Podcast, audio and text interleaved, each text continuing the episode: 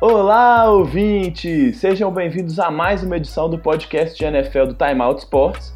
Eu sou Gabriel Amorim e, como sempre, estou aqui com meu parceiro Bernardo Stilac para a gente falar dessa semana 7 da NFL. E aí, Bernardo, como é que você tá? Tranquilo? Tranquilo, Gabriel. Um abraço aos ouvintes do nosso podcast. Chegando aí quase a metade da temporada regular, né? Mais uma semana muito interessante da NFL, com resultados aí que quebram um pouco as pernas do que a gente falou, mas o primeiro que a gente vai comentar é quase uma profecia do podcast da semana passada, né? É verdade, é verdade. A gente parece que a gente zicou, talvez, né? Vamos, vamos dizer assim, porque. Ah, não, vamos, vamos, vamos tocar, vamos tocar. Vamos começar só relembrando aqui, antes que eu, que eu realmente acho que eu tive alguma responsabilidade aí, além do podcast, né? Você pode encontrar a gente tanto no Spotify quanto no Deezer, no, no Cashbox, todos esses agregadores de podcast. Então você pode achar lá a gente Timeout Esportes, esportes com ES.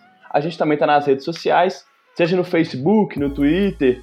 É, nós estamos criando a conta no Instagram também, então pode procurar a gente lá, Timeout Esportes, sempre com ES no esportes, né? É só procurar a gente. É, e a gente está lá, além dos podcasts, também tem texto, outras coisas que a gente posta lá, outros podcasts que estão juntos ali no site. Beleza, Bernardo? Só para a gente começar, vale lembrar como é que a gente organiza o programa, né? Vamos começar falando de 10 jogos, né? São oito, né? É porque teve, teve bye nessa isso, semana. Isso. Então, nesses primeiros oito jogos a gente vai passar um pouquinho mais rápido, só pra gente fazer aquela geral da, da semana mesmo, porque não tem como a gente falar de todo mundo. E aí depois é, a gente passa para alguns jogos que a gente vai destrinchar melhor. Os, é, Saints e Bears, Eagles e Cowboys, Texans e Colts, Vikings e Lions, Raiders e Packers. E para fechar nós vamos falar de Ravens, Ravens e Seahawks, beleza? Então vamos beleza. começar com o jogo de de quinta-feira. Bernardo falou e, bom, quem ouviu o podcast da semana passada, a gente discutiu aqui bastante até se não deveria, é, se o Andy Reid não deveria poupar o Patrick Mahomes porque ele estava com uma lesão no tornozelo. Não foi a mesma lesão no tornozelo, muito provavelmente ele não estava 100%, isso acaba afetando, mas ele teve uma lesão bem feia no joelho, né, que acabou tomando conta do jogo, assim. É, a vitória dos Chiefs ficou realmente em segundo plano, perto da lesão é, que chamou atenção pelas imagens, né, do joelho dele saindo do lugar e os médicos... Exatamente, né, ele teve um deslocamento de patela, como você disse, não está diretamente relacionado à lesão que a gente tinha comentado que poderia agravar, né, mas a gente sabe que jogar lesionado sempre acaba forçando mais de outras partes do corpo. Não dá para falar também que tem a ver, né? Mas é, é, foi, acabou sendo uma lesão na, naquele tipo de jogada que o Mahomes acaba se expondo muito, né? Então aumenta aí um pouco dessa bronca, a falta de proteção e a já tradicional crítica aos jogos de quinta-feira, né? Entra ano, sai ano e os jogadores ficam com essa bronca aí com a NFL, porque o, realmente o intervalo de tempo é curto, né, para um, um esporte que tem tanto contato, contato físico tão intenso quanto é o futebol americano. É, eu, eu acho que fica carecendo um pouquinho de uma pesquisa mais precisa, mas não sei se é só o holofote todo que fica pelo fato de os jogadores falarem tanto e a mídia comentar tanto, mas sempre parece que as lesões mais graves, assim, a gente lembra do Richard Sherman algumas temporadas atrás e agora o próprio Mahomes, são sempre na quinta-feira, nos jogos de quinta-feira, né? Então, já falei, não dá para é, eu não me lembro. É, eu acho que é, tem um ponto, fica aí o nosso dever de casa para o próximo podcast. Eu não sei se tem uma estatística sobre gravidade de lesão aí, podendo ser avaliada até pelo tempo que o jogador fica fora, né? Mas na época que o Richard Sherman falou ano passado sobre essa questão, levantou essa questão, eu lembro de um dado que saiu pela ESPN falando sobre um percentual maior mesmo de lesões por jogo de quinta-feira do que nos jogos de domingo e segunda. Mas é, tem que encontrar, tem que pesquisar Não, fica aí, igual você falou, fica o dever de casa mesmo, a gente dá uma olhadinha pra semana que vem, para ver se a gente acha alguma coisa, mas realmente esse é o destaque. A, o, o, a expectativa inicial é de que ele ficasse fora cerca de três semanas, né? Uhum. É, é, a notícia mais recente, né, é do Rick Buckholder, que é preparador físico dos Chiefs. Ele falou que a melhora dele tem sido melhor aí do que o esperado, né, mas que ainda é muito exagero imaginar que ele possa já estar em campo na próxima semana. se a, se a, como você disse, era de três semanas a expectativa, se ele está indo melhor, o máximo que dá mesmo é imaginar que ele vai perder apenas uma semana pelo Kansas City Chiefs. É, eu acho que, mesmo assim, pelo menos três semanas ele vai acabar sendo poupado aí pelo time de Kansas City, né? Porque, pô, se já não poupou na quinta e aconteceu o que aconteceu, eu acho que pelo bem da temporada e pela saúde do jogador mesmo, o ideal é que ele tenha uma recuperação completa. E, e como você disse, a, a lesão dele acabou ofuscando a vitória. É, mas isso tem que ser levado em consideração para os riscos de estar com ou sem o Mahomes em campo, né? Óbvio que ele aumenta muito as chances do Kansas City Chiefs, mas foi uma vitória por 36 contra o Denver Broncos, né? Uhum. É, a defesa finalmente jogou bem, né? É, a linha ofensiva dos Broncos sofreu demais e as blitz ali que o Steve Spagnuolo desenhou para enfrentar o, o Joe Flacco realmente acabaram matando a ofensiva dos Broncos. Foi um jogo bem complicado. O Matt Moore, por enquanto, né, tá, tá propenso aí a ser o titular, ele quer o reserva até a temporada, até o, esse momento da temporada. Ainda não teve nenhuma movimentação, essa inclusive é a última semana para trocas nessa temporada de 2019. Não parece que o Andy Reid vai mov se movimentar nesse momento, né? Uhum. Não, e só uma coisa que você está falando do, do, de poupar as três semanas, eu lembrei rapidinho. Eles estão de bye na semana 12, né? O Kansas City Chiefs. Então, se ele voltar dentro do programado, ele jogaria a semana 11 e ficaria de fora na semana 12. Vamos ver aí. Pode ser também que eles que segurem mais uma semana, dependendo de como é que tiver é, o retrospecto do time. Os dois rivais de divisão, né? Além do, do, dos Broncos, tanto o Raiders quanto o Chargers perderam, a gente vai falar mais pra frente. Então, é, por mais que tenha sido uma, um jogo com esse saldo negativo do Mahomes aí, abriu mais um jogo de vantagem contra os rivais de divisão. Né? Passar para o próximo jogo aqui. Mais uma derrota dos Falcons, né? Dessa vez perdendo para os Rams, jogando dentro de casa por 37 a 10. Os Falcons que perderam nessa semana aí também, não só o jogo, né? Mas como um jogador para os Patriots, né? O Mohamed Sanu foi trocado com a equipe de New England. É, vai ficando cada vez mais. Para uma escolha de segunda rodada, se não me engano, é isso mesmo? Isso, isso, segunda rodada. É, vai ficando cada vez mais claro aí que realmente o planejamento de Atlanta vai ser para a próxima, a próxima temporada, já jogando a toalha aí na temporada de 2019-2020. É, o Matt Ryan também saiu machucado do jogo, saiu naquela botinha, então pode ser que ele nem volte para essa temporada, não se sabe exatamente qual é a gravidade da lesão ainda. Exato. Próximo jogo, um jogo de divisão e não dos mais empolgantes, né? Miami Dolphins perdeu mais uma vez, continua sendo uma vitória, perdeu para o Buffalo Bills, que só tem uma derrota na temporada até agora. De novo, grande destaque, a defesa dos Bills conseguiu forçar duas interceptações, conseguiu retornar um onside para touchdown. E um jogo que foi bem embolado, mas que os Bills venceram. E contrariando um pouquinho a, a, o meu otimismo com os Jets na semana passada, nesse momento é, depois desses jogos da semana 7, é o único, o único time que desafia os Patriots nessa divisão leste da Conferência Americana. Vitória aí dos Bills. Uh, quem voltou a vencer foram os Jaguars. Bateram por 27 a 17 o Cincinnati Bengals.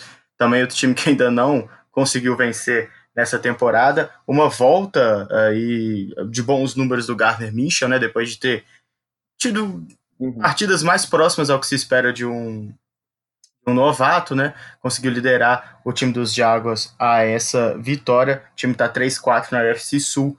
Parece ainda distante né, de poder sonhar com playoffs, mas de qualquer forma, uma vitória importante num jogo em que todo mundo está vencendo, né? É importante também pontuar, mesmo jogando fora de casa contra o time de Cincinnati. Exato, e a, a, a defesa parece que é, até ela ficou aliviada depois que se resolveu a questão do Ramsey. Jogou muito bem nesse jogo contra Exato. os Bengals. O que não quer, também não quer dizer muita coisa, porque essa linha ofensiva de Cincinnati é, é terrível. Próximo jogo, Arizona Cardinals 27 é, a 21 contra o New York Giants. É, de novo, é, parece que a gente colocou na ordem aqui, né? Mais um jogo em que a defesa foi muito bem, né? O, o destaque ofensivo foi o Chase Edmonds, que substituiu o David Johnson, que jogou dois snaps só, estava machucado e não se sabe quanto tempo ele vai ficar de fora. Ele foi realmente poupado depois que viram que ele corria riscos de, de agravar a lesão e com três, ele correu para três touchdowns, o Chase Edmonds, mas a defesa com o Chandler Jones e a volta do Patrick Peterson realmente chamou atenção. O Peterson, inclusive, fez um lance final, ele forçou o fumble que garantiu a vitória do Arizona. É, a terceira vitória de um time que está até acima do, do, esperado nesse momento, né? Em questão de aproveitamento da temporada. Exatamente. Lembrar que eles ainda têm um empate, né? Então isso soma aí pro, pro desempenho até surpreendente para o time dos Cardinals. Ninguém nessa divisão tem campanha negativa, né? Todo mundo tá pelo menos 50%.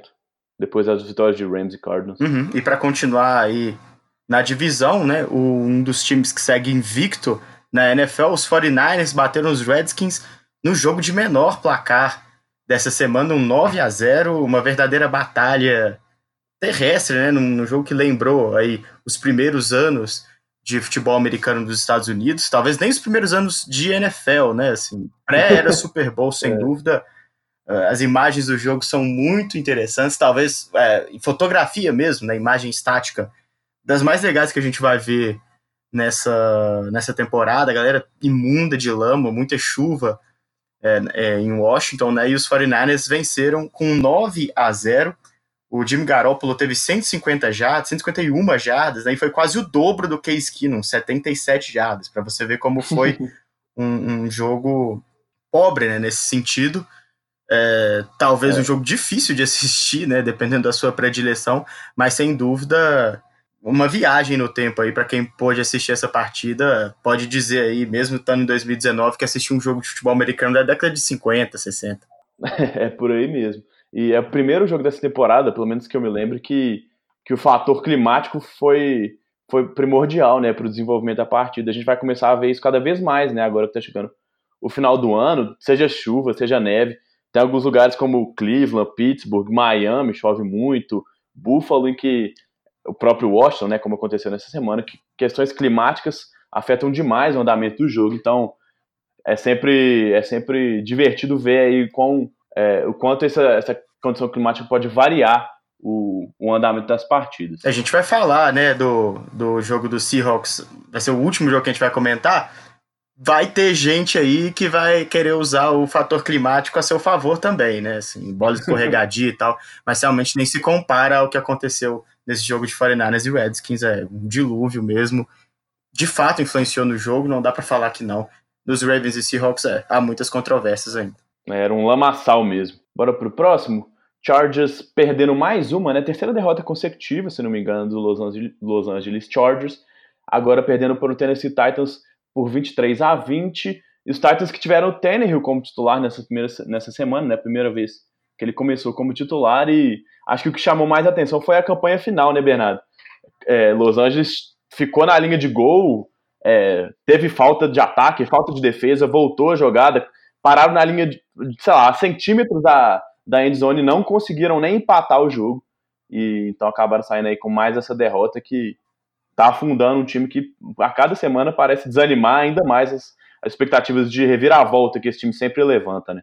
É, e a grande adição aí que poderia dar aquele ânimo no time dos Chargers é, inclusive, dos maiores decepções, né? O Melvin Gordon de novo jogou mal. Dessa vez, talvez o pior jogo dele na temporada até aqui. É, ele não tá conseguindo correr com a bola mesmo, né? Tá difícil, tá difícil. E no jogo aéreo é só o Austin Eckler que participa dos running backs, quase.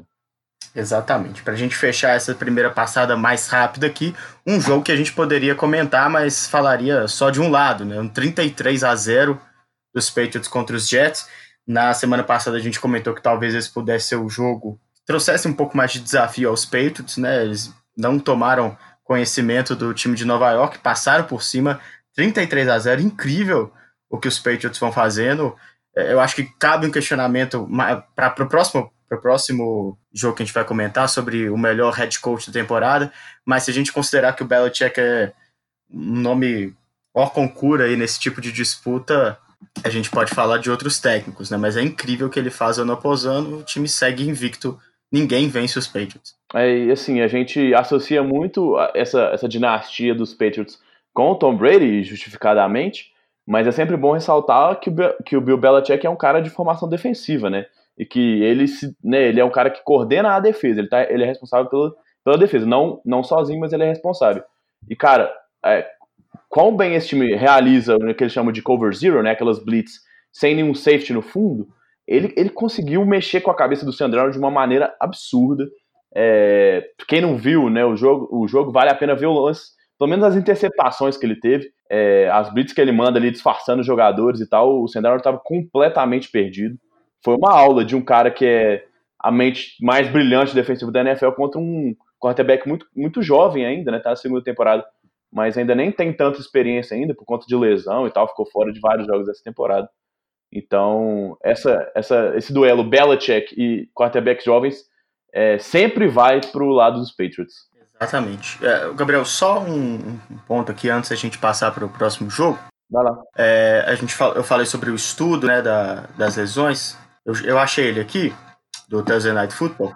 Ah, é, na verdade é de 2017 esse estudo, é um dos últimos levantamentos feitos aí, né? E foi um levantamento publicado pela própria NFL, o que pode e deve né, gerar, suscitar dúvidas, né? Afinal de contas, a liga teria um cuidado maior aí com o próprio produto, que encontrou que de fato os jogos de terça-feira têm mais lesões que os jogos de maneira geral, mas é um número bem, bem, a superioridade é bem pequena, é 6,9 lesões por jogo em, partidas de quinta-feira contra 6,3 lesões por jogo em jogos em outros dias da semana, né? Então é, existe sim essa superioridade, mas pelo menos por esse levantamento feito pela NFL, ela não é tão relevante assim, levando em consideração, obviamente, né, que a, a margem aí para poder levantar essa média para jogos de terça-feira é de um jogo só por dia, né?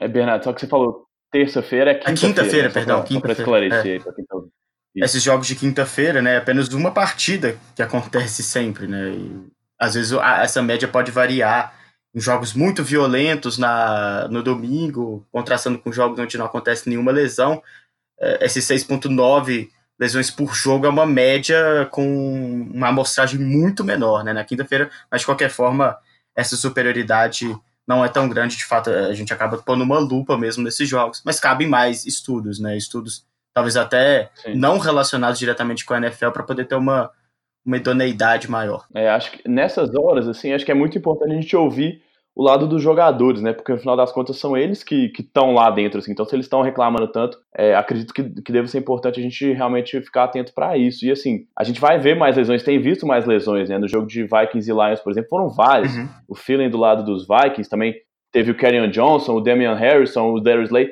caras muito importantes. E esses caras vão começar a se machucar com mais constância por conta do desgaste da temporada mesmo. É, mas acho que é, nessa, nessas horas é importante a gente ouvir os caras que estão lá dentro, porque assim eles que sabem o que, que sofrem, né? Eles que sabem a gravidade e a intensidade. Na quinta-feira da semana passada, eu tô lembrando aqui agora, o Josh Gordon teve uma lesão que, assim, por pouco não foi uma lesão seríssima, né? Ele poderia ter estourado o joelho ali e seria mais um para entrar nessa, nessa métrica aí, né? É, eu acho que eles batem tanto nessa tecla, né? E, e como você falou, são eles que estão sentindo um desgaste, né? Ou um cansaço maior, é, que talvez possa, inclusive, influenciar no, no nível de entrega deles no jogo, né? O nível de exposição uhum a lesão ele acaba sendo é, menor porque os jogadores estão mais conscientes desse, desse tipo de risco, então eles não entram com a mesma força, com a mesma vontade dividida para poder se preservar, né? E, esse número pode até influenciar no número de lesões, né? diminuir o número de lesões potenciais se uhum. todas as quintas-feiras eles entrassem com toda a vontade possível. Talvez fosse interessante também ter esse estudo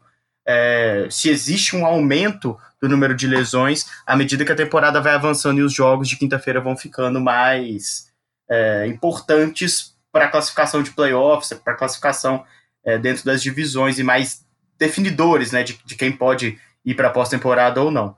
Porque aí, de fato, não há nem espaço para tentar se preservar mais. Né? Os, os, times vão acabando. É, os jogadores não vão pensar nisso. O mais importante é a vitória, infelizmente. É, realmente. Levanta muitos questionamentos. Talvez a gente possa até voltar nisso depois, né? acaba que isso é um assunto recorrente. Toda semana a gente acaba tendo alguma é, atualização, alguma novidade a respeito desse tema, mesmo que não tenha nenhuma lesão, mas são jogos em que essa, esse debate está sempre pairando aí, né?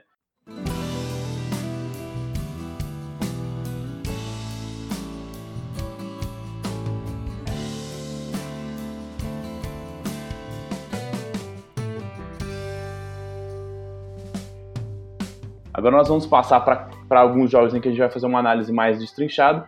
E para começar, como eu, como eu já falei no começo do programa, vamos de Saints 36 contra, é, contra o Chicago Bears 25. Uma vitória que, olha, assim, quem vê no placar pensa, ah, 11 pontos, o jogo foi apertado. Não vê que os Bears tiveram vários pontos no chamado garbage time, né, quando já não valia mais nada. Conseguiram até recuperar um onside kick, o que hoje em dia é raríssimo, acho que foi o primeiro da temporada, se não me engano. E os Saints que castigaram com o jogo terrestre na ausência do Alvin Kamara, o Latavius Murray se destacou muito e controlaram o relógio, né, Bernardo? Essa também é outra coisa que a gente parece que fala toda semana, né? O time escorrendo bem com a bola, conseguindo controlar o relógio e saindo vitoriosos dessas partidas.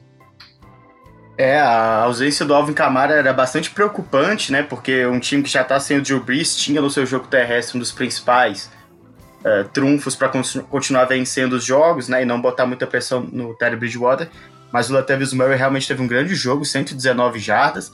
É, destaca aí, né, a capacidade de, de criar jogadas que fazem mais sentido para o Murray do que seria para o Camara. Não é como se ele tivesse corrido uhum. com um playbook que está adaptado ao Camara, né? Ele teve realmente jogadas que favoreceram a ele e que favorece a ele também e a todo o jogo do Saints é a incrível temporada que a linha ofensiva vem fazendo, né? Dando muita tranquilidade para o Bridgewater e facilitando muito a vida do jogo terrestre, como você falou, fazendo com que o ataque do Saints fique cada vez mais tempo em campo e descansa a defesa, né? Que vem fazendo um excelente ano. Você lembrou que a maioria dos pontos dos Bears foi no garbage time e um dos touchdowns, o primeiro, né? Inclusive depois de depois de todo o, o primeiro tempo, foi com foi numa um retorno, né? De kickoff.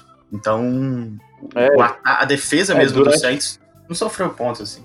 É, durante quase todo o jogo, a única pontuação né, de touchdown foi realmente esse retorno do Cordero Patterson. Então a defesa teve, teve um jogo muito bom. A gente já comentou isso algumas, algumas semanas atrás.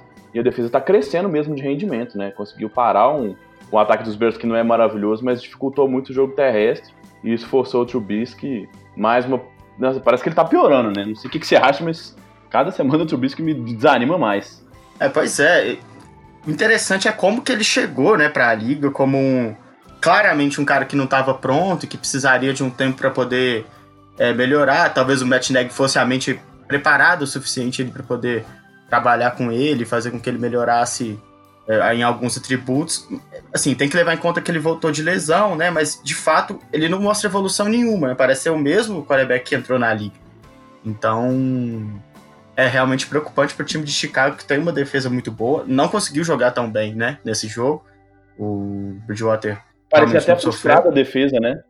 Exatamente. É, com essa coisa de ter corrido tanto com a bola, frustrou mesmo a defesa que não conseguia chegar no quarterback, que é o que eles mais gostam de fazer, né? É, o Kalil Mack bem sumido, né, no, na partida. Ah, e, e, sem o Joaquim Hicks ali no miolo da linha, dificultou um pouquinho essa contenção do jogo terrestre e, e os, as caras mesmo dos jogadores da defesa bem, bem abatidos. É, é só uma, uma estatística interessante, você falou que dificultou ainda mais, né, para o Trubisky a dificuldade do, do Chicago estabelecer um jogo terrestre, foram só 18 jardas do jogo terrestre, né? Acabaram não tentando tanto também, porque ficaram atrás do placar uhum. a grande maioria do jogo, a, a, o jogo todo, né?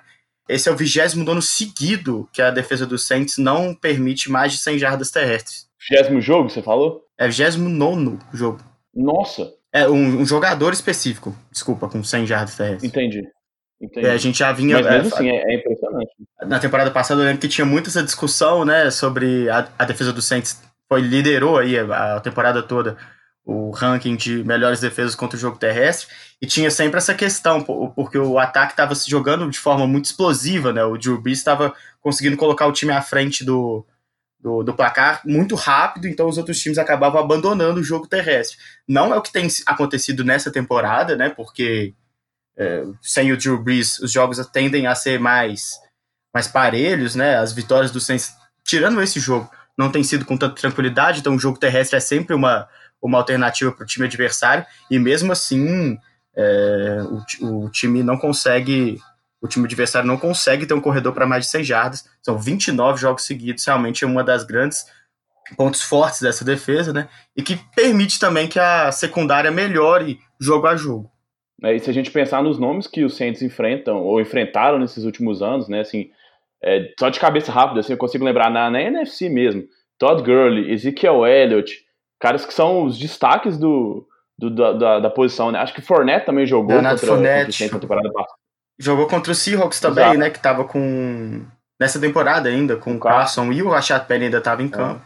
É, é realmente, assim, é, acho que acho, você já chegou a comentar, tem, tem algumas semanas já, que essa coisa da temporada passada parecia um pouquinho inflado os números, mas realmente nessa temporada a defesa até trocou algumas peças ali no miolo da, da linha defensiva, mas continua super eficiente, né? Se tem alguma coisa para se destacar nessa defesa de, de, de, New Orleans, essa, essa linha defensiva. E como você falou, isso tem ajudado muito a secundária que não tem que não é brilhante, mas que tem, tem atuado cada vez melhor. Eu tenho gostado muito do que eu tenho visto em termos de evolução dessa secundária, o que é importantíssimo porque é, a gente está chegando em, em, momentos mais decisivos da temporada. A defesa precisa estar nos cascos, principalmente quando o Drew Brees voltar, né? Exatamente. Podemos ir para o próximo? Vamos lá.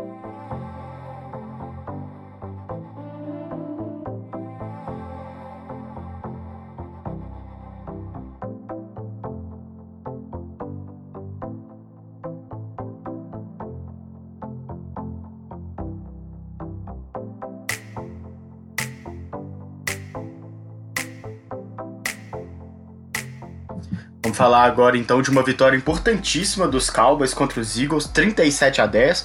Partida que poderia ter uma mudança ali na, na liderança da divisão leste da NFC, caso os Eagles tivessem vencido.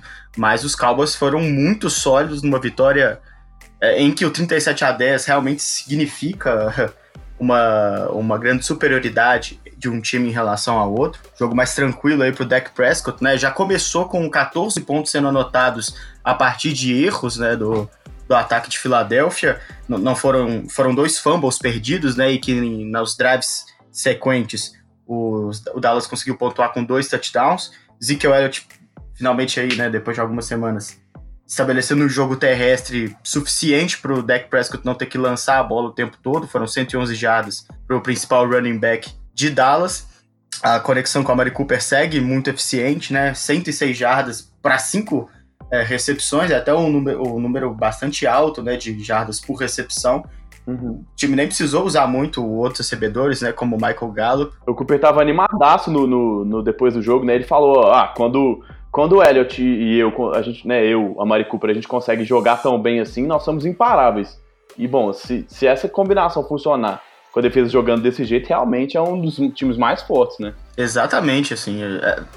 Esse foi um deck Prescott que, diferente da semana passada, né, pode falar de novo que é um cara que, em momentos importantes do jogo, ele vai lá e resolve, né? Como eu falei, hum. teve, teve, tiveram mais turnovers, né, e que o Dallas conseguiu é, pontuar, né, e, e, castigar o time dos Eagles a partir disso, mas aqueles dois no início do jogo foram essenciais para o time do Dallas Cowboys é, ficar, fazer um jogo tranquilo, conseguir apostar no jogo terrestre e principalmente minar a confiança dos Eagles, né. O Carson Wentz teve uma partida é, ruim, teve interceptação, sofreu ali com, com a defesa do, do Dallas Cowboys e o Doug Peterson pa pareceu não encontrar realmente uma saída para os Eagles superarem esse início de jogo ruim.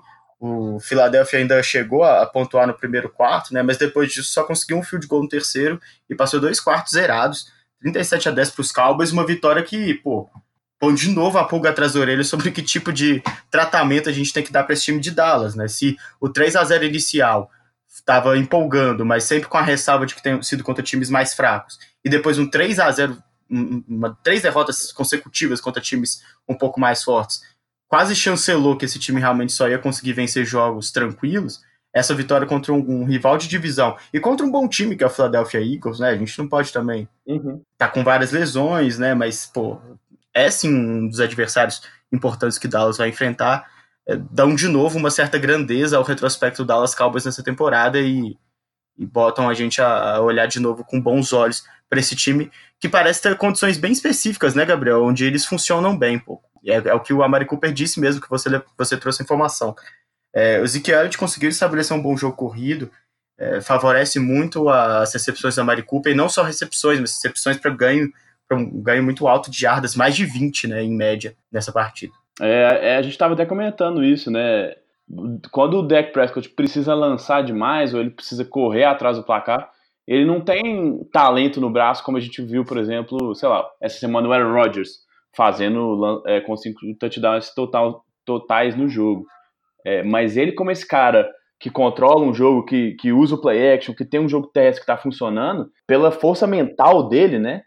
Ele é um dos caras mais fortes nesse tipo de jogo. Foi assim que ele conseguiu ter aquela bela campanha em 2016, quando ele ainda era calouro. E é assim que a gente vê Dallas nesses últimos anos tendo os melhores jogos, né? E as melhores sequências.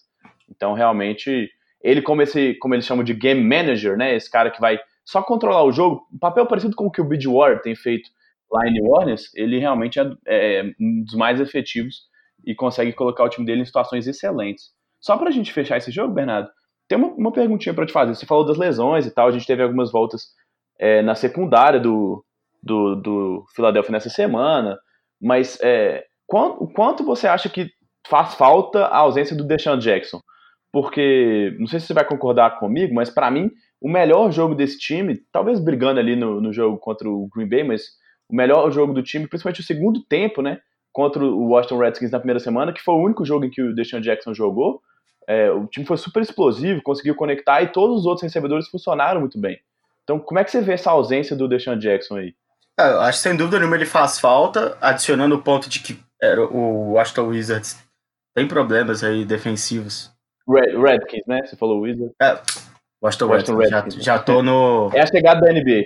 É. já tô no clima. É que a NBA da... chegou, aí a gente já fica nessa loucura, falam de um lado do outro, é assim mesmo. Mas. Ah, ele obviamente faz falta, né? Até para que o, o Egolor e o Washington Jeffrey consigam ter é, mais uma ameaça ali para dividir a atenção da marcação. Mas eu não sei se nesse jogo específico ele seria uma arma suficiente para definir, é, mudar o ritmo do jogo, né? Eu acho que Dallas é um dos times mais complicados de, de se jogar contra quando eles conseguem abrir a vantagem, justamente pela capacidade que eles têm de controlar o tempo.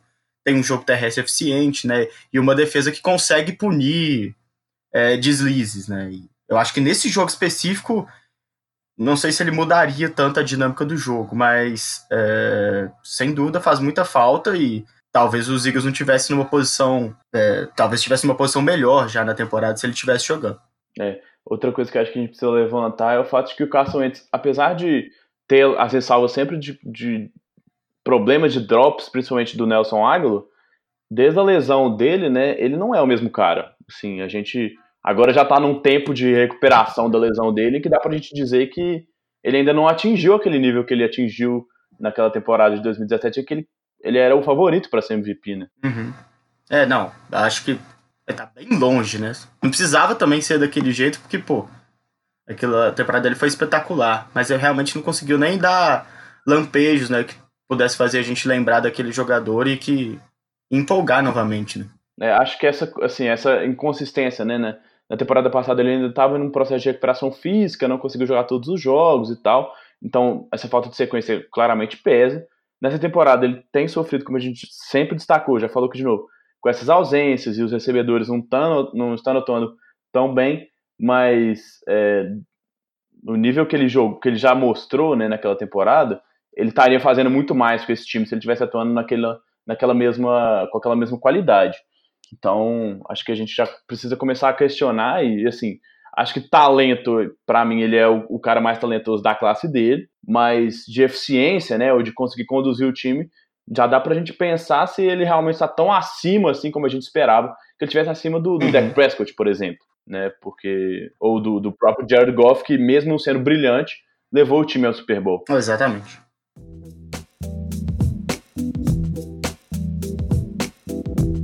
gente empolga demais aqui, mas vamos pro próximo. Vamos falar de Houston Texans 23, Indianapolis Colts 30.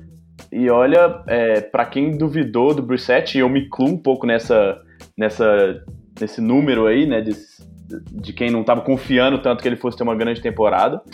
É, ele ainda não teve nenhum jogo ruim e nessa, nessa, nesse domingo ele acabou com a defesa de Houston, que não é mais aquela defesa e tal, mas ainda tem excelentes nomes, né? O J.J. Watt ainda tá lá, mas é, quatro touchdowns, conseguiu conduzir um time que num dia em que o jogo TS não funcionou tanto, né? É, foi a grande partida dele lançando a bola, sem dúvida nenhuma, né? O Marlon Mack tinha, tava conseguindo fazer com que os Colts se mantivessem na briga pelos playoffs, agora com essa vitória liderando a divisão, né?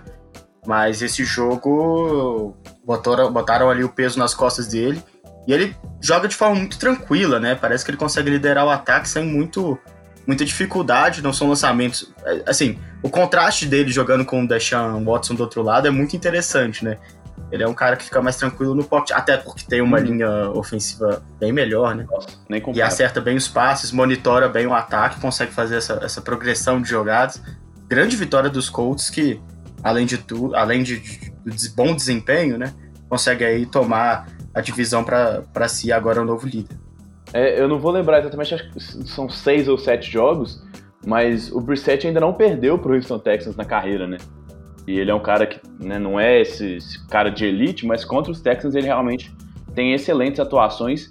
E acho que um outro nome que a gente precisa destacar muito, que é um, um treinador que às vezes passa despercebido, é o head coach dos Colts, né? O Frank Wright, que revolucionou esse ataque dos Colts na temporada passada, deixou o Andrew Luck muito mais eficiente, né? Conseguindo conectar mais, passos mais curtos, mudando um pouco daquele estilo de rotas muito verticais. É, ele é um dos uhum. grandes responsáveis, por exemplo, pelo sucesso do Nick Foles em Filadélfia. Também é importante lembrar isso, assim. Ele era é, o coordenador ofensivo daquele time, então tem que dar muito mérito para ele. A gente sabe que o Doug Peterson é um cara que tem muita influência no ataque dos times dele, mas o Frank Wright estava lá. E, e, agora com o Brissett ele tem tirado mais do que acho que quase todo mundo, se não todo mundo, esperava dele, pelo menos para esse começo de temporada, né? Porque foi o quê? Duas semanas antes da temporada começar que o Andrew Luck anunciou a aposentadoria. Então ele não estava sendo preparado para ser o titular. Por mais que com a lesão do Luck naquela pré-temporada ele estivesse treinando com o time principal, o plano de jogo não estava sendo desenhado especificamente para ele, né? Que tem, claro, características diferentes do Andrew Luck e limitações maiores do que o Andrew Luck, né? Então o Frank Wright é, é olha, se, se, a gente já falou de Bill Belichick e Sean Payton, o Frank Wright tem uma caminhada ou uma ascensão nessas últimas três temporadas que começa a colocá-lo aí no panteão dos melhores treinadores, pelo menos no, na minha avaliação nesse momento da NFL. Ah, sem dúvida. E, pelo jeito como o time se comporta, né, e como o time consegue progredir no campo, é muito bem treinado, né? Parece não ser um time muito bem treinado em vários sentidos de conseguir entender o que está acontecendo, né? E uhum. de não ser surpreendido, né? Exatamente, eles têm um script muito claro da partida, né? Como se já tivesse ensaiado, porque também não são surpreendidos com momentos negativos, também não se empolgam em, em, em bons momentos ofensivos durante a partida, principalmente, né? O, o Brissett teve tá tendo uma ótima temporada, teve um grande jogo, mas também não é o cara que vai é, estender jogadas, que vai tentar fazer passes longos sem necessidade. E o corpo de recebedores entende muito bem isso, né? A bola é dividida muito bem entre os, os seus recebedores. O Eric Ebron é uma arma muito importante, ajudando a linha ofensiva e também recebendo passes, o bom tight do, dos Colts. Na red zone ele é mortal, né? Exatamente, é um cara que teve até um lance muito bonito no jogo, ele pulou o defensor, né? Ele é um cara mais pesado e tal, mas. É, e, e para mim o touchdown dessa semana. O touchdown dessa semana é aquele touchdown que ele recebeu no fundinho da endzone, né? Mostrou realmente muito talento de um, um Tyrant completo, né? Tanto bloqueando quanto recebendo. Exatamente. É, foi, é, foi uma grande recepção. Nem os juízes, inclusive, na, na marcação de campo, nem deram, né? A, a recepção de, de, tão improvável, né? É, e aí você estava destacando, não sei se você ia chegar lá, mas só te interrompendo aqui, você falou dessas coisas de espalhar a bola. O, o, grande destaque do jogo no, no corpo de recebedores foi o Zach Pascal, né? Que há algumas semanas quase não era acionado, né? Cresceu nas últimas duas semanas. Uhum. Teve seis recepções para 106 jardas e dois touchdowns. É, e é isso. Assim, o Tio Hilton participou, teve um touchdown também, mas não foi o foco único do ataque, né? Mais uma vez ele espalhou a bola muito bem. Ele tem, por exemplo, o Paris Capital, que foi uma escolha de segunda rodada no último draft, está machucado, ainda não conseguiu ser efetivo nesse time, mas continua produzindo. É, e assim, cada semana a gente vai vendo jogadores se colocando lá. Tem semanas, por exemplo, no começo da temporada, o Ibron quase não participou, e aí aos poucos ele está voltando até aquele nível de produção que a gente viu em 2018.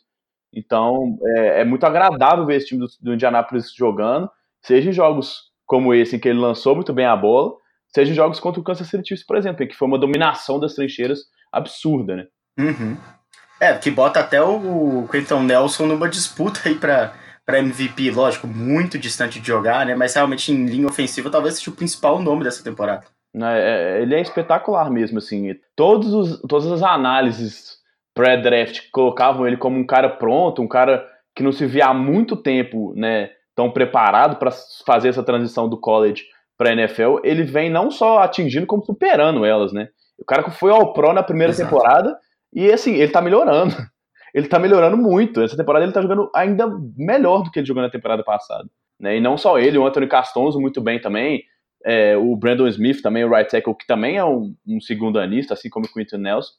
Então, olha, é, é, muito, muito interessante ver esse time dos Colts jogando. Não, não, é tão, não chama tanta atenção como a gente vê o Patrick Mahomes, mas para quem gosta de um time bem treinado, né, para quem gosta de, por exemplo, do New England, New England Patriots, ver o Indianapolis Colts é, é uma experiência tão prazerosa quanto. É, o Brissett que começou lá, né? Essa característica interessante até, parecida com, com o Brady, né? Com o próprio Garoppolo, né? São, são passadores que talvez não empolguem tanto nessa era de jogadores que conseguem estender as jogadas com as pernas, muito uhum. explosivos, né? mas que vencem jogos. É, assim, você, para, você parar pra ver um jogo do Matt Ryan, por exemplo, tem muito mais passes é, longos e aquelas recepções mirabolantes do que tem um jogo dos Colts. Mas você vai ver no final do, da temporada a eficiência dos Colts fala muito mais alto, né? É, é acho que até para poder pegar no próprio jogo, né? O Deshaun Watson é um cara mais empolgante nesse sentido. Ele tenta estender as jogadas de qualquer forma, né? Uhum. A, a gente tem aí a lesão do Will Fuller, que acabou dificultando com que ele conseguisse ter mais alvos no jogo. Foi um jogo, para mim, interessante para ser analisado do DeAndre Hopkins, né? Voltando a ser uma arma muito eficiente uhum. e um lançamento, um alvo ali seguro pro, pro Deshaun Watson, recebeu nove bolas para 106 jardas, e o Kenny Stills até conseguiu ser esse desafio que o Will Fuller representa, né? Essa bola em profundidade, ele teve bem menos recepções que o DeAndre Hopkins, cinco a menos, foram quatro para ele, mas quase o mesmo número de jardas, 105. Ele foi realmente um cara que conseguiu receber essas bolas em profundidade que o Deshaun Watson consegue colocar, né, com, com, um bom toque na bola, apesar de ter tido duas interceptações, uma culpa dele de fato, né, até bem feia, uhum. uma jogada que ele poderia ter jogado a bola fora, estava sendo pressionado, e outra que acabou batendo no recebedor e sobrando para a defesa. E só para a gente levantar um ponto que a gente costuma falar aqui também, né? Você há algumas semanas trouxe a informação sobre o Deshaun Watson em jogos onde ele não é sacado, né? E ele consegue fazer bons jogos e vencer as partidas. Ele não dá para falar que ele teve um jogo extremamente ruim, né? Mas ele teve problemas nessa partida e foi sacado três vezes, né? É, ele, ele teve muito menos tranquilidade para jogar e só para puxar rapidinho o que você falou, quando a gente olha, né, você estava fazendo a comparação do Watson com, com o Brissett, e se a gente olha para a lateral, né, para os aí a diferença é, é mais gritante ainda. O Bill, Bill O'Brien é, não consegue extrair nem de, nem de longe o melhor desse time, que é um dos elencos mais talentosos. Olha, olha o corpo de recebedores, olha esse, olha esse quarterback, o que, que o Watson consegue fazer, olha essa defesa, os nomes que tem, e o time vai, tem jogos que vai muito bem, tem jogos que engasga. Então a diferença do, do, uhum. do Wright pro Bill O'Brien é gritante. E só pra gente não, não fa falar desse jogo e esquecer esse ponto, né? Eu acho que um desses sacks aí contabiliza aquele que acabou nossa, um é touchdown pros, é verdade. Pro, pros Texans, né? Que acabou não sendo marcado. Um lance bem, bem bizarro, né? Assim, eu acho que, que caberia a leitura da regra e ficar é, vários minutos aí discutindo isso. É claro que a gente não vai fazer isso aqui, mas, pô, é, seria um momento. Lógico, não dá para falar que esse resultado passa por esse possível erro de arbitragem de forma alguma. Mas seria um momento em que os Texans ficariam à frente do placar Deshaun Watson conseguiu encontrar o, o DeAndre Hopkins na end zone, mas foi marcado antes disso, né, um sec em cima do Deshaun Watson, que ainda não tinha caído, mas é aquela lógica de que ele não que ele estava imobilizado, né, pelos defensores. Uhum. Foi uma, uma, jogada de muita coragem dele ali, né, com dois caras agarrados ali à cintura, um na perna, mesmo assim ele se manteve de pé e acertou o passe, mas não valeu nada, o já tinha pitado antes, foi marcado realmente o SEC e os Texas tiveram que se contentar com field goal nesse drive e aí não conseguiram passar à frente do placar. É, é sempre aquela dicotomia entre proteger os quarterbacks, né, que a liga tenta sempre fazer, ou dar, dar para eles esse espaço para que eles tentem essas jogadas realmente arriscadas, mas que podem ser muito valiosas, como a gente teve nesse caso aí, com, na conexão com o DeAndre Hopkins nesse jogo. Mas, igual você falou, é uma discussão muito longa pra gente, pra gente ter ela aqui agora e vamos reservar isso para um outro dia, porque a gente já falou bastante de, da arbitragem na semana passada, acho que a gente pode dar uma aliviada nessa. Vamos passar para o próximo jogo aqui. A vitória dos Vikings sobre os Lions. Vitória importantíssima, mais uma, uma, um jogo divisional, né? Dificulta a vida dos Lions, que pedem mais um jogo jogando bem, né? É um time que não teve uma partida ruim contra os Vikings, mas o que chama atenção é que pela segunda semana consecutiva o Kirk Cousins teve um grande jogo, né? De novo, aí não é em prime time, né? Que é a grande. É assim, né? É uma. Tem um certo grau de maldade aí nesse tipo de, de análise ao Kirk Cousins, mesmo quando ele consegue bons jogos, ele é sempre recordado isso, mas que faz sentido devido ao retrospecto dele. O que interessa é que foram quatro touchdowns passados, 337 jardas, um grande jogo do Kirk Cousins realmente, é. e mais um jogo impressionante do ataque terrestre do, do Minnesota, né? O Dalvin Cook com 142 jardas. É só, só para complementar a informação que você deu do Cousins, né? Como você falou, não foi só nesse jogo, né? Não só nas últimas duas partidas, mas se a gente levar em conta o jogo contra os Giants também há três semanas, né, na semana 5, somando essas três, três partidas são 977 jardas, o que dá uma média. É, ou seja, ele passou das 300 jardas em todos os três jogos, não só na média. 10 touchdowns e uma interceptação, uhum. que se você for lembrar, se você estiver lembrando aí, é aquela interceptação que a bola bate no capacete do Diggs e sobra na mão do, do Senderro, né? Então não foi nem culpa dele. Quem, quem teve responsabilidade nesse uhum. caso aí foi o, foi o recebedor. Então, ele realmente mudou muito. E olha, não sei se você ia chegar lá também, só para complementar esse assunto Cousins, mas uma coisa que me chama muito a atenção, vendo os jogos, principalmente nessas últimas três semanas, é o time estava correndo muito bem. A gente viu isso, a gente viu isso funcionando em alguns jogos e não funcionando tão bem em outros. Mas o, como esse time me lembra é, nessa questão de, de, movimentação e de armar o play action, o Los Angeles Rams da temporada passada. O que, que, o, que, que o Minnesota tá fazendo? Uhum. Tá usando o Dalvin Cook como isca, né? Como era o Todd Gurley no, dos Rams na temporada passada, um cara que chama a atenção da defesa, e Detroit tem tido muitos problemas para parar o jogo terrestre, é, chama a atenção da defesa e aí usa o play action para explodir. E aí nesse jogo ele teve o Phil em pouco tempo, que saiu machucado, mas o Diggs conseguiu excelente uhum. na semana passada sim, mais uma vez nessa semana, e até o Busy Johnson, que entrou no lugar do Phil, conseguiu boas recepções assim. Então, é, não é uma receita nova, mas é uma receita que tem sido muito eficiente, né? Exatamente. É, é, destaque também o Kyle Rudolph, né, que fez recepções importantes ao longo da. O, o, o só para completar, o outro Tyrant também, né? O Irv Smith Jr., que foi, que foi draftado nessa temporada também, uhum. teve um bom jogo. É, e o quanto que o, espaço que a defesa, aquela teoria do cobertor curto, né?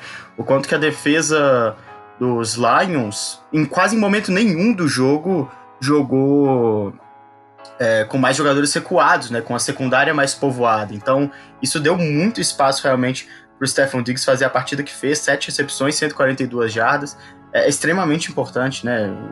O jogo terrestre funcionar dessa forma, deixando o play action ser uma arma bastante eficiente e perigosa, com os recebedores com bastante espaço, né? Principalmente o Diggs, que é um cara rápido, que consegue explorar a profundidade. Realmente lembra bastante a, o jogo dos Rams. É, só para só falar uma, rapidinho de Detroit, né? A gente, você falou que o time é, é um bom time, mais uma vez ele deu trabalho para os Vikings, né? Mas fui olhar nos números e assim, é uma, uma, impressão que eu tinha, né? Essa defesa que sempre foi o grande forte do Matt Patricia, né? Que era coordenador defensivo lá em New England, é hoje a segunda pior em jardas totais cedidas nessa temporada. A gente sabe a dificuldade que tem de ter enfrentado bons times, Minnesota nessa semana, Green Bay na semana passada, times muito fortes no jogo aéreo. Eles enfrentaram o Arizona, por exemplo, na primeira semana, que é outro ataque que tem mostrado qualidade, enfim.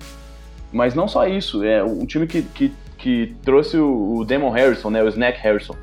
É, tinha o Washington Robinson, que é um bom defensive tackle, conseguiu trazer também o Trey Flowers. Todos esses caras para rechear a linha defensiva, e é hoje a pior, a quinta pior equipe contra o jogo corrido. Então, acho que uhum. isso tem dificultado um pouco que esse time tenha sucesso realmente nesses jogos, né? Então é, é bom a gente ficar de olho porque se não é um time brilhante, que tem nomes tão espetaculares, era um time que se, se pautava muito na eficiência, principalmente na sua defesa. E se na temporada passada conseguiu parar muito bem o jogo terrestre e continuou investindo nisso, né, não só dinheiro, mas também capital de draft e outros, outras questões, o time continua, é, dessa vez não tem tido tanto sucesso assim contra o jogo terrestre. Exatamente. É, eu, eu faço destaque para o Justin Coleman, que para mim foi mais uma vez bem, conseguiu evitar dois uhum. touchdowns, praticamente tirando a bola da mão dos recebedores. Ele teve uma interferência no passe que acabou aumentando a, as chances dos Vikings ali na red zone no segundo TD do time, que para mim não, não foi. Eu não, não, acho que foi um excesso ali de zelo da arbitragem no lance. E o outro destaque fica para o Marvin Jones, né? O cara conseguiu quatro touchdowns, três só na primeira, na primeira metade da partida. É, foi o, apesar de não ter sido o nome de, com mais jardas, né? Perdendo para o Daniel Amendola nesse ataque do Detroit, ele foi bastante eficiente com quatro TDs totais e o outro destaque para o Matthew Stafford, que se tornou, se não me engano, o jogador mais jovem da história da NFL a, a completar 40 mil já. A 4 mil já. É, 40 mil. Não sei se o mais jovem, mas ele foi o jogador com menos jogos é, a chegar a essa marca de 40 mil já ah, passados. É, ele, ele bateu o Matt Ryan, se não me engano, né? Realmente é um número impressionante e que acho que diz muito assim. Eu, eu sou um dos caras que gosta muito do Stafford, não acho que ele é brilhante, mas acho que se desvaloriza muito o talento dele. Mas diz muito do, dos tempos que a gente vive hoje, né? A gente vê um jogador atrás do outro batendo esse recorde. E se a gente pensar no ritmo que a gente tem de jogadores que estão chegando, assim, o Wilson chegando, por exemplo, na nona temporada, que ele chegou na NFL depois do que o Stafford. A gente é muito provável que ele, que ele chegue perto ou até ultrapasse esse número.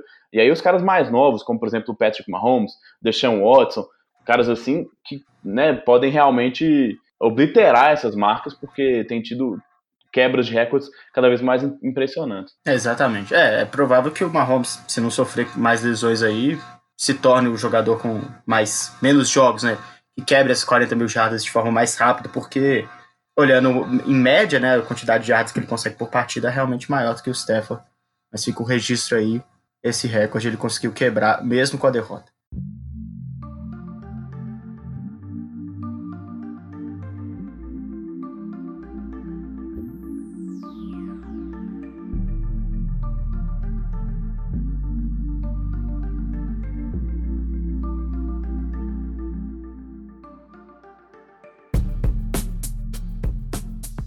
É isso aí. Bora passar para os dois últimos jogos.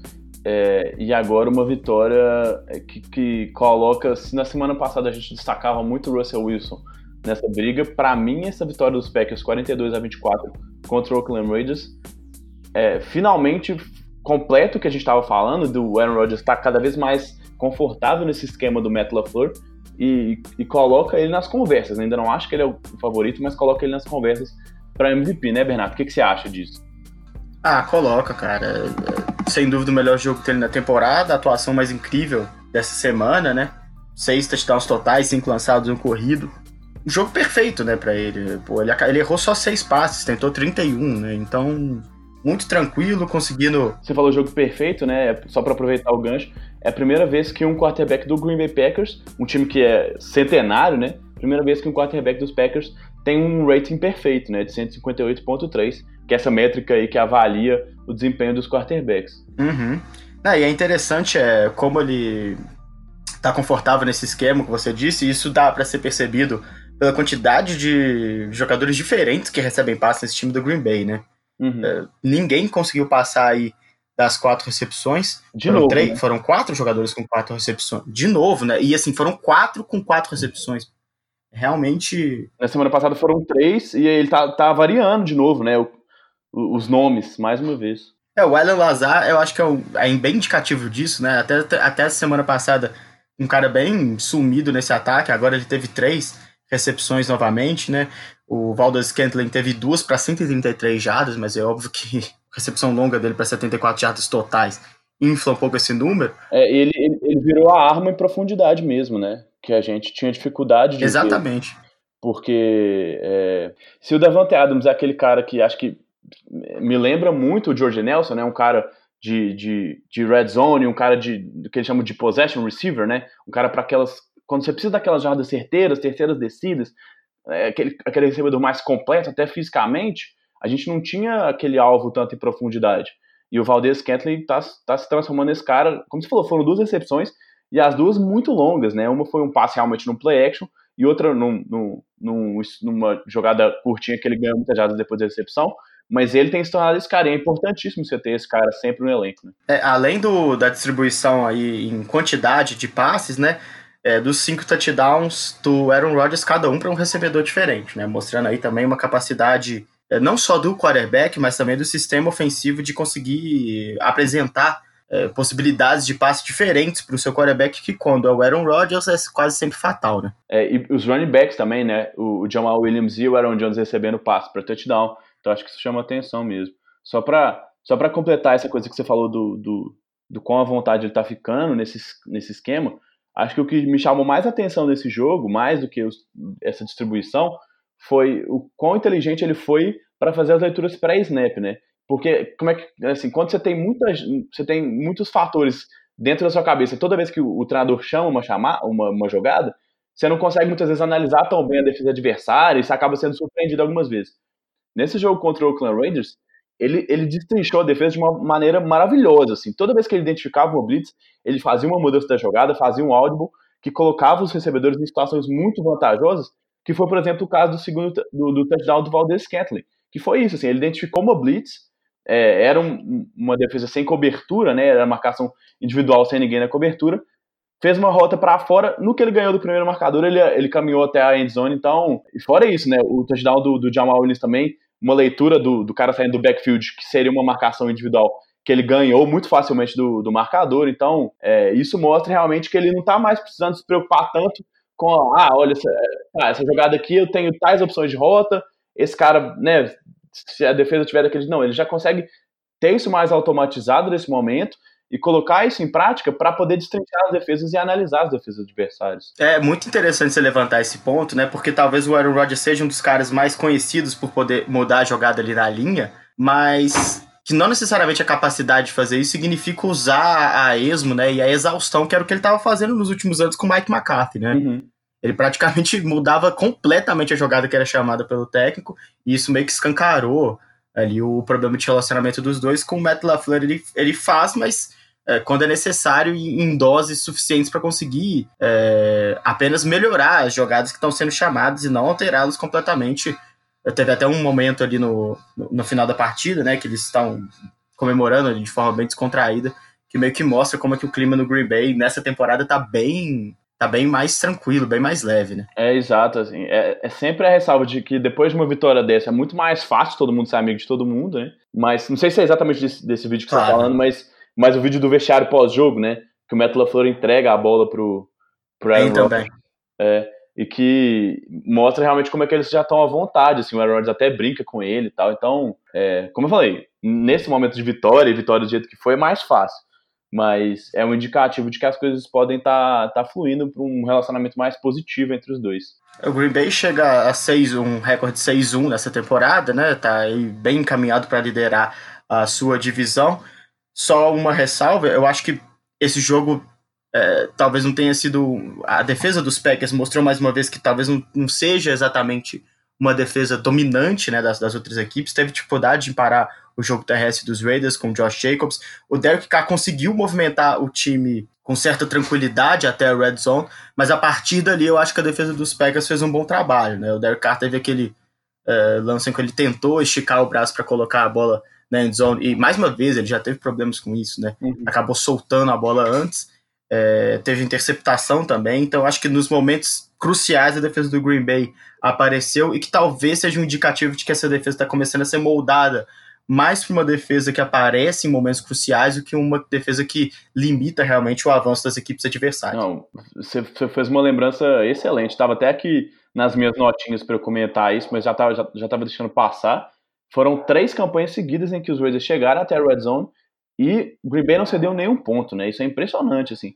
Porque se você pensar que na red zone, a menos que você tome a bola ou force né, um turnover on downs, o time tá, é, é quase garantido que o time vai conseguir chutar o field goal, né?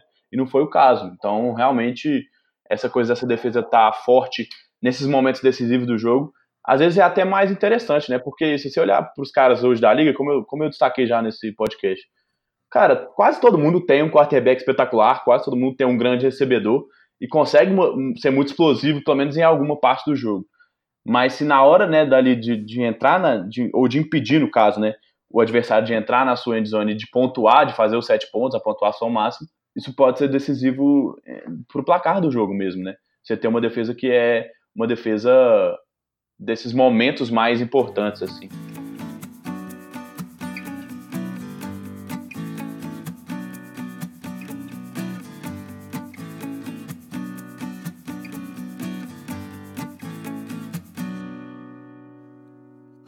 Beleza. Vamos fechar e mais uma partida em que um, uma atuação do quarterback chamou atenção, mas nessa vitória dos Ravens 30 a 16 contra o Seattle Seahawks, nem o nome esperado, nem é a forma como o Aaron Rodgers fez, né? Se a gente tinha o Russell Wilson jogando muito bem e, e para mim ainda continua sendo o favorito para MVP, quem foi do grande destaque do jogo foi o Lamar Jackson e não lançando a bola, né? Correndo com ela e correndo em quarta descida, é, ele realmente conseguiu é, explorar muito bem uma, uma defesa do Seahawks, que talvez tenha na sua grande qualidade, uma das suas grandes qualidades, o corpo de linebackers e o Bob Wagner como grande símbolo deles, né? E que não conseguiu parar o Lamar Jackson de maneira nenhuma, né? Exatamente, pô. O Lamar Jackson, ele é complicado de analisar, porque você geralmente tá mais, é mais tradicional o quarterback que lança, obviamente é mais eficiente, mas o Lamar Jackson meio que corrompe essa, uhum. essa ideia, né? Uhum. Ele ganha muitas jardas, ele é muito rápido e ele não toma pancada, é impressionante. Ele consegue driblar os defensores passando liso, né? E me chama a atenção a quantidade de vezes que ele correu com a bola nesse, nessa partida. É, não vou ter o número exato aqui, né? São 116 jardas para 14 tentativas. É, mas eu, eu, queria ter o um número exato de jogadas em que claramente dava para perceber que foi desenhado para ele correr.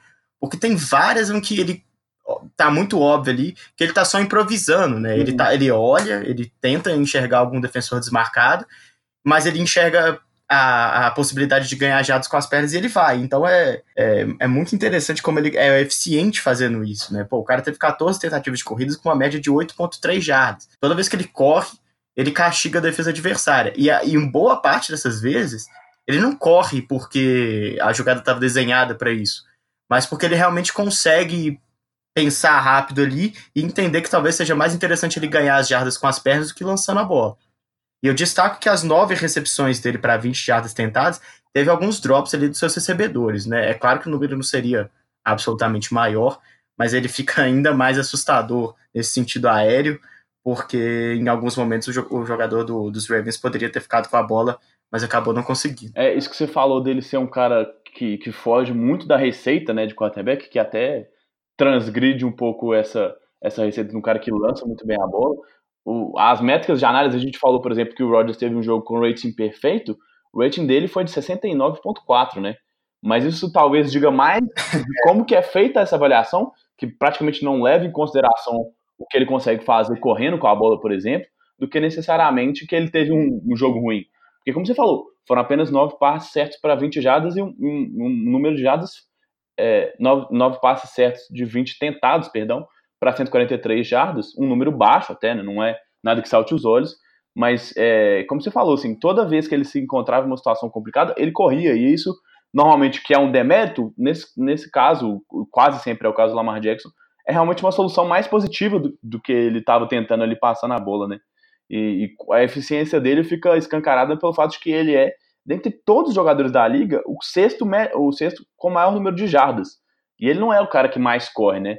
tá longe de ser o cara, os jogadores com mais tentativas, porque a gente tem os running backs, por exemplo, que tentam muito mais, né? Então, é, ele realmente nesse é, e aí essa métrica sempre pe pegando um número de pelo menos 20 tentativas, né? Porque senão, às vezes o cara correu uma vez e, e conseguiu uma jogada explosiva, então sempre vale essa ressalva, mas é, realmente chama atenção o, o número de jatos que ele tem, assim, é realmente impressionante, é um número muito grande de jatos aqui, eu vou tentar achar o número total de jatos e já volto. É realmente impressionante. Eu destaco também importantíssima vitória para a vitória dos Ravens, o desempenho defensivo dessa, dessa equipe, né?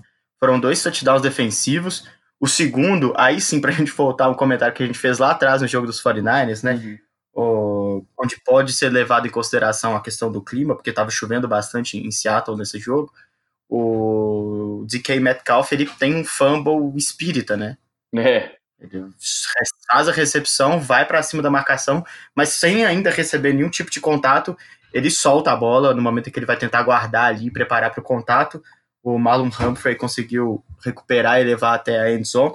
Teve um grande jogo, né? A defesa do, dos Ravens muito agressiva. Isso. Uh, jogando no main coverage a maior parte do tempo, né? Assim, marcando homem a homem mesmo os defensores de Seattle, o que eu achei uma estratégia muito interessante, porque talvez tenha sido um dos times que mais conseguiu é, expor essa ausência de grandes recebedores de Seattle, né?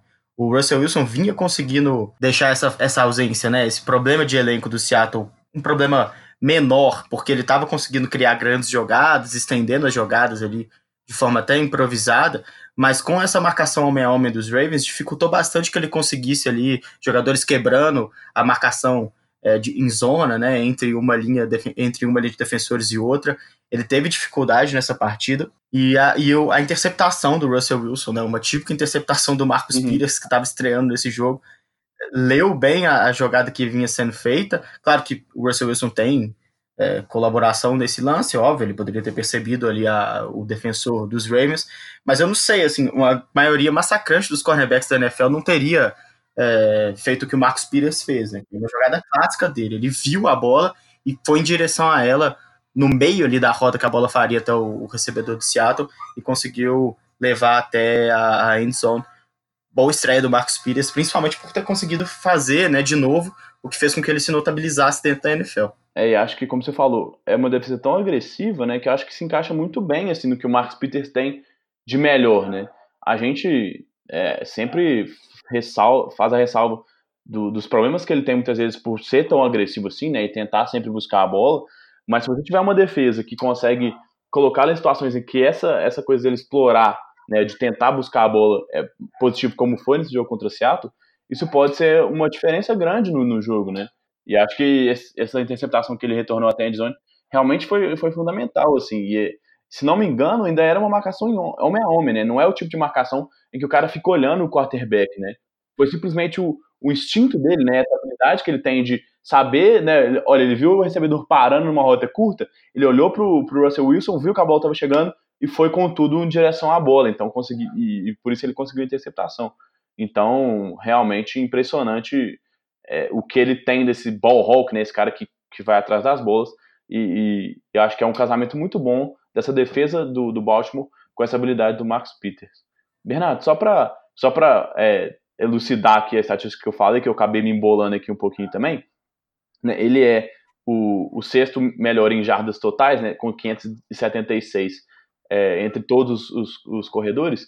E o que ficou faltando eu falar é que entre esses jogadores com pelo menos 20 carregadas, ele é o que tem a melhor média da, da liga, né? Ele tem essa média de acho que 6,9, isso mesmo, 6,9 jardas por tentativa. Então, realmente é impressionante o quão eficiente ele é e explosivo ele, o Lamar Jackson é nessas corridas quando ele tenta, principalmente essas corridas improvisadas, né? É, acaba sendo um dos caras mais divertidos de ver jogar. Lembra um pouco o Cam Newton na temporada de MVP dele, né? Uhum. Ele, acho que ele não é tão forte fisicamente quanto o Cam Newton, que, que, às vezes até ia pra porrada, às vezes não, muitas vezes, né, ia pra porrada, mas ele é liso, cara, e muito rápido. Realmente é uma explosão incrível do, do Lamar Jackson, é difícil pegar ele ali na corrida. Vai lá, vai lá. Pode, pode, pode falar que aí eu faço uma pergunta pra gente fechar, vamos lá. Não, tranquilo. É, é lógico, né? Só, é só uma derrota. O time de Baltimore é muito bom, mas eles me parece terem conseguido ali é, expor, como eu disse, né, muito bem a, a, a, deficiência no corpo de recebedores do Seahawks, que sofreu também com a falta do Will Disley, né, que estava sendo uma arma até bastante utilizada ali, o, o Tyrande de Seattle. Mas eu vou de novo, né? Segundo, segundo podcast seguido, falar sobre as chamadas jogadas do Seattle. É o Brian Schottenheimer, o coordenador ofensivo do Seahawks, ele me parece, apesar de você olhar no, no número né, de, de tentativas de corrida, de lançamento do Seattle ser até razoavelmente equilibrado, eu acho que dentro dos drives eles distribuem muito mal essas jogadas, cara, porque tem, é, tem drives que. É, campanhas que o Russell Wilson lança muito mais do que corre, e tem, e tem campanhas que o Seattle corre quase as três vezes, uhum. né? Mesmo quando poderia lançar. É, eu acho que é um time que não explora bem ter um bom jogo terrestre. Nesse, nessa partida nem foi o caso né, de, um, de um jogo terrestre absolutamente eficiente. Mas a gente falou que os, que os Vikings conseguem fazer com que o jogo terrestre se transforme também numa arma ofensiva, usando play action, fazendo os, os recebedores explorarem uma defesa que está preocupada com o, o ganho de jardas por baixo o Seattle parece não conseguir fazer, porque quando eles correm com a bola, eles praticamente só correm com a bola. Quando eles uhum. lançam a bola, eles só lançam a bola. Acho que falta essa capacidade de ler o jogo, dificultar principalmente a leitura para a defesa adversária. Talvez para a próxima. Isso evidencia, né? Isso facilita para as defesas evidenciar as carências ofensivas do time de Seattle, que acaba ficando muito dependente dessas jogadas que o Russell Wilson improvisa, né? Diferente dos Vikings, que o, o Cousins não tem essa capacidade de fazer isso. É até interessante quando ele fica muito tempo é, com a bola no pocket. Geralmente o Cousins não consegue encontrar um recebedor, porque até os, o próprio time não está preparado para poder fazer essas jogadas mais improvisadas. E o Seattle parece que está tão preparado que acaba querendo fazer isso em todos os lances. Então tem que ter um pouco mais de cuidado nesse tipo de, de análise aí da, das defesas e como que vai escolher as jogadas. É, o Schottenheimer é um coordenador bem conservador, assim, no tipo de chamada, né?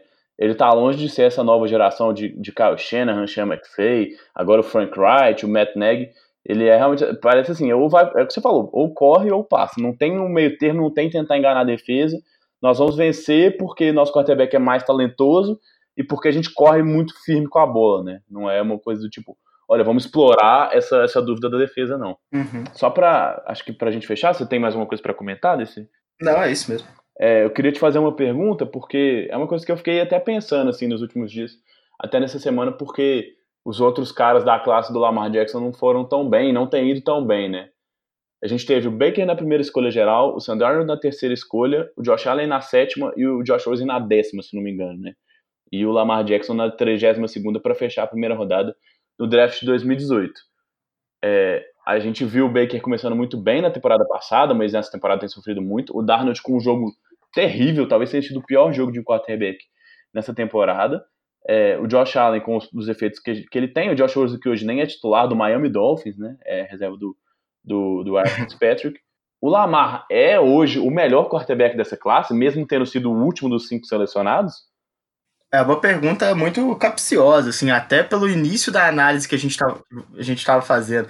É, você lembrou aí do, do quarterback rating que ele teve, né? Que se alguém olhar só isso vai falar, pô, o cara jogou muito mal, o time conseguiu vencer apesar dele. Uhum. Porque ele é um quarterback tão diferente que não sei se dá para analisar o desempenho dele como um bom desempenho de quarterback, né? Uhum. É, não é nessa, nessa análise até maldosa de que ele é um running back que lança essas coisas. De forma nenhuma, ele, é, é um quarterback. Mas é, é, muito diferente do tradicional que a gente consegue ver. Em relação a desempenho, analisando é, quem tá jogando melhor, acho que não tem dúvida, né? Mesmo na temporada passada, quando ele não era o titular absoluto, né, com o Joe Flacco ainda nos Ravens, mas ele participava de vários snaps, é, já era o cara que mais conseguia obter bons resultados quando estava à frente do time. E isso aí eu acho que não tem nenhuma nenhuma dúvida em relação a isso. Mas também é um cara que encontrou um sistema mais adequado, né, que, que mais tentou se moldar a capacidade técnica e física que ele tem. Ele encontra hoje nos Ravens, principalmente a partir dessa temporada, um sistema de jogo que está absolutamente preparado e moldado à capacidade que ele tem e às características que ele tem. Acho que é diferente, principalmente do Josh Rosen. O Josh Allen é, ainda não conseguiu demonstrar um, um, o talento que ele poderia ter como quarterback mesmo, né? Apesar dos Bills terem fazendo uma, uma boa campanha. É, só para é porque o Josh Allen é aquela coisa que todo mundo meio que esperava, né? Ele, ele tem jogadas maravilhosas, mas também tem interceptações terríveis, como a gente viu na partida contra os Patriots, por exemplo, né? Tem jogadas que ele lança muito bem a Exatamente. bola, que vai muito mal.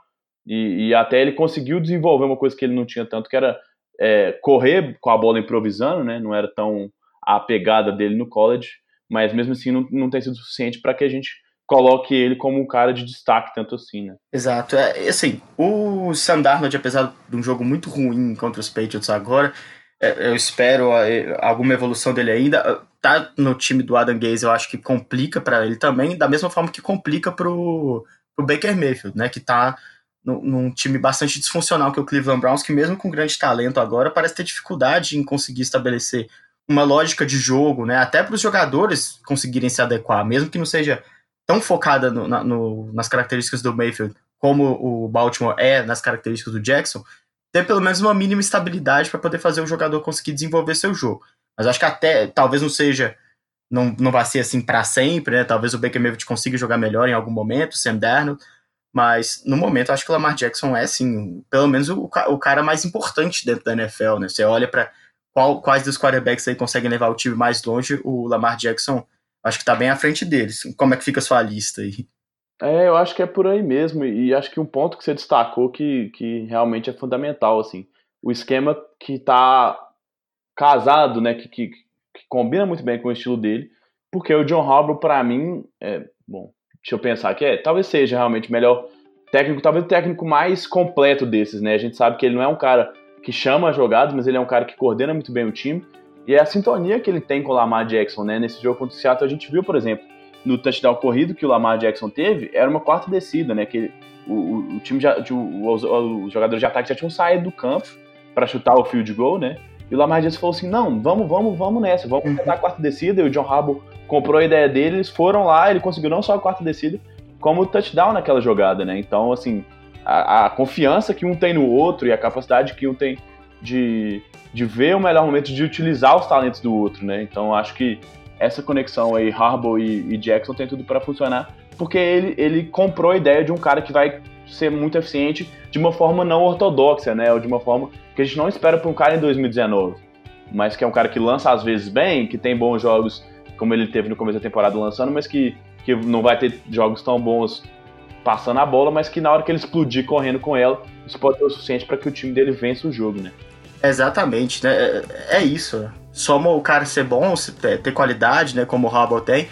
E, além de tudo, tá, tá dedicado mesmo a conseguir fazer o time funcionar para esse quarterback. Eu, lembro que na época do draft, é, os Saints subiram no draft, né? E tava sendo muito cotado que eles pudessem pegar o Lamar Jackson. Uhum.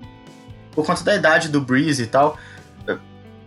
Acho que né, é, é uma, uma noção quase unânime de que o Sean Payton é um treinador de mais talento, principalmente ofensivo, que o John Harbaugh, mas tal, é quase certo que para o Lamar Jackson foi muito melhor ir para uma franquia que estava disposta a mudar, a se renovar e se adaptar ao seu estilo, do que se ele fosse trabalhar talvez com uma mente ofensiva melhor, que era o caso do Payton, mas que por seu Saints, que tem o Drew Brees jogando bem, é, jamais né, criaria todo um outro plano de jogo só pelo talento do Lamar Jackson. Ele se deu muito bem nessa também.